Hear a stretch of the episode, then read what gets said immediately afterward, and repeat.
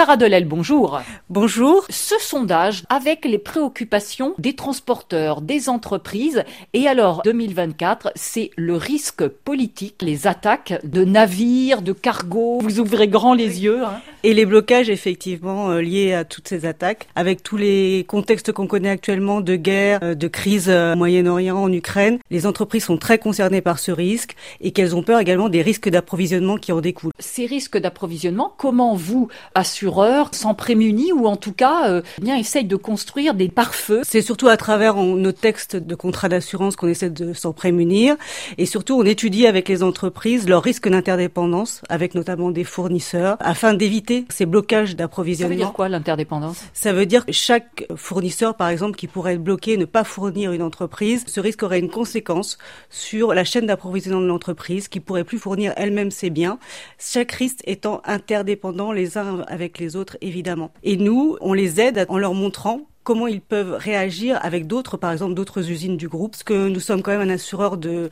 moyennes et grandes entreprises qui ont souvent plusieurs sites industriels. Alors, on a vu hein, la préoccupation, problèmes politiques, les guerres. Euh, sur le podium de tête, il y a également ce que vous appelez les catnat, les catastrophes naturelles. On le voit avec les tsunamis, les ouragans. Oui, effectivement, cette année, on est un peu surpris par le fait que le, le risque explosion incendie, qui est un risque pour un assureur assez basique, revienne. Alors, ça vient de quoi les catastrophes naturelles peuvent induire des explosions, des incendies, euh, et encore une fois, tout est étant lié, ces incendies peuvent aussi rompre la chaîne d'approvisionnement. Et puis ensuite, ce sont les risques de cybercriminalité, les attaques cyber? Il y a énormément d'entreprises effectivement qui sont piratées dans le transport, euh, qui est forcément aujourd'hui un risque important avec des capacités moindres. On peut résumer ça, risque cyber, c'est informatique, le risque informatique, d'attaque informatique, de, de rançon. Euh. Absolument. Beaucoup d'entreprises ont été touchées par ces piratages. Il y a énormément d'entreprises effectivement qui sont piratées, et pas seulement des grands groupes,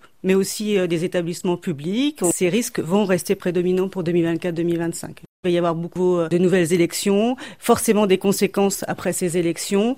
Les attaques euh, cyber. En quoi des élections font euh, multiplier le nombre d'attaques cyber? La malveillance, le mécontentement, vouloir porter préjudice effectivement par des attaques cyber. Merci beaucoup Sarah Delel. Merci à vous.